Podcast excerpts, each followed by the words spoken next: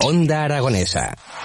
www.ondaaragonesa.com I'm on an island. Even when you're close.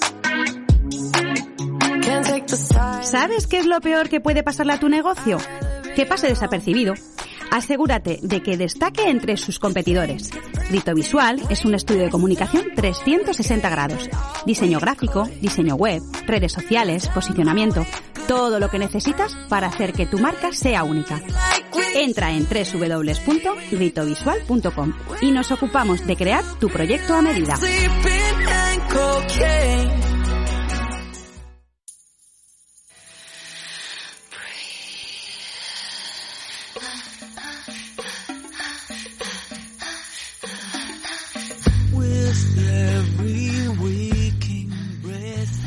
33 minutos pasan de las 10 de la mañana.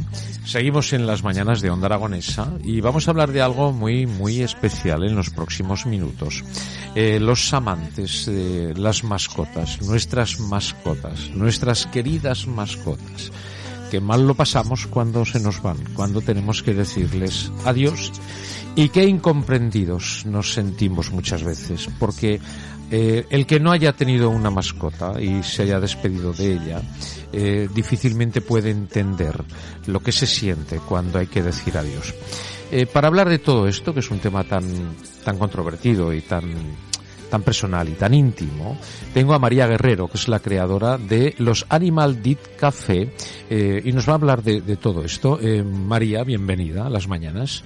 Hola, muchas gracias por la oportunidad. Buenos días. Estoy encantado de conocerte, de saludarte y de hablar de, de este tema tan, tan controvertido, como digo, ¿no? Sí, la verdad es que es un tema que no es muy entendido por mucha gente, salvo que tengas un animal en casa y, y haya, fa- va- vaya a fallecer o haya fallecido ya. Ajá.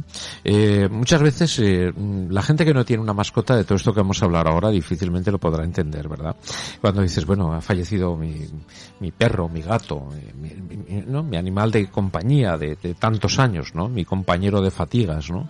Eh, el que ha estado siempre, el que, el que, bueno, el que has querido desde, desde el nacimiento, desde la adopción, ¿no? En muchos casos, ¿no?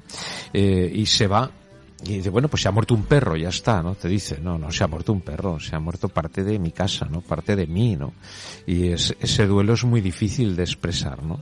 Sí, y encima te encuentras con que, además de que solo es un perro porque le estás llorando, o solo es un gato o un canario, te encuentras con que te dicen, bueno, cómprate otro y ya está. Ya está. Aparte de Sí, cómprate, que luchamos porque la gente adopte, pero cómprate otro y dices, es que no se reemplaza así como así. No, no es tan sencillo. No es tan es. sencillo.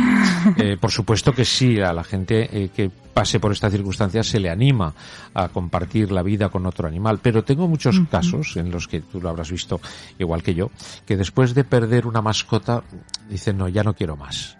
Solamente por no pasar por ese trance, la gente ya no quiere más, ¿no? Sí, eso es. Es como que duele, les duele tanto y les cuesta tanto superarlo que es como que ya se blindan. Es, Sí. Ya lo he sufrido una vez, no quiero sufrir esto otra vez. Lo que les decimos es no decidas nada en ese momento, Claro. espera un tiempo, pasa el duelo, supéralo y cuando lo superes, mira a ver si te lo planteas. Es que estas situaciones durante el duelo no se deben de tomar esas decisiones.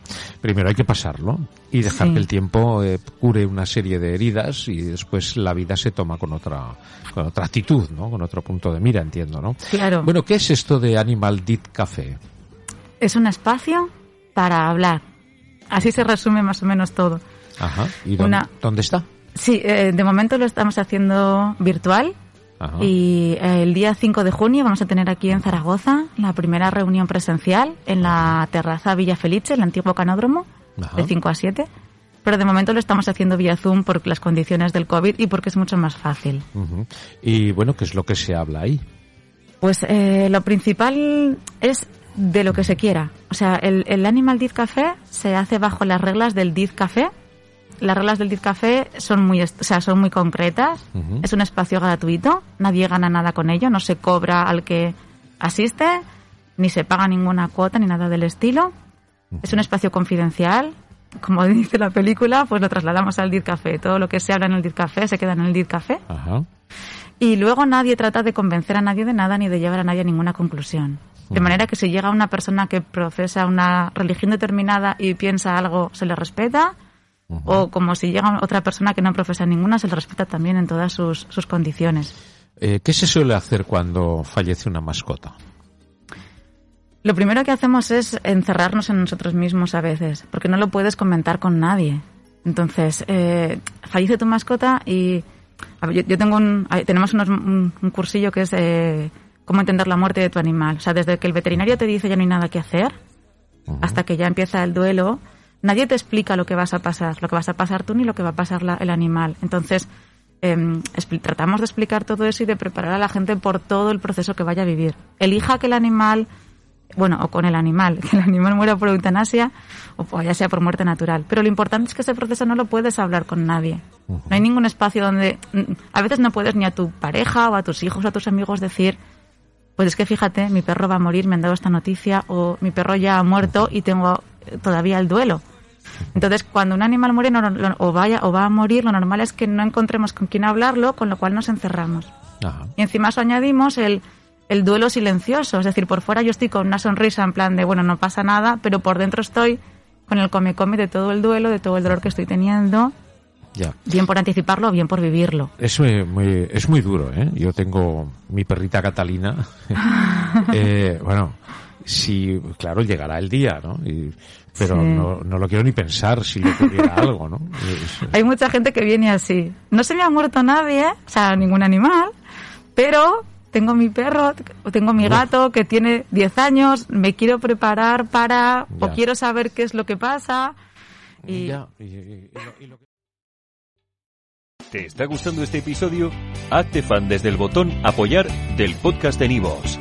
Elige tu aportación y podrás escuchar este y el resto de sus episodios extra. Además, ayudarás a su productor a seguir creando contenido con la misma pasión y dedicación.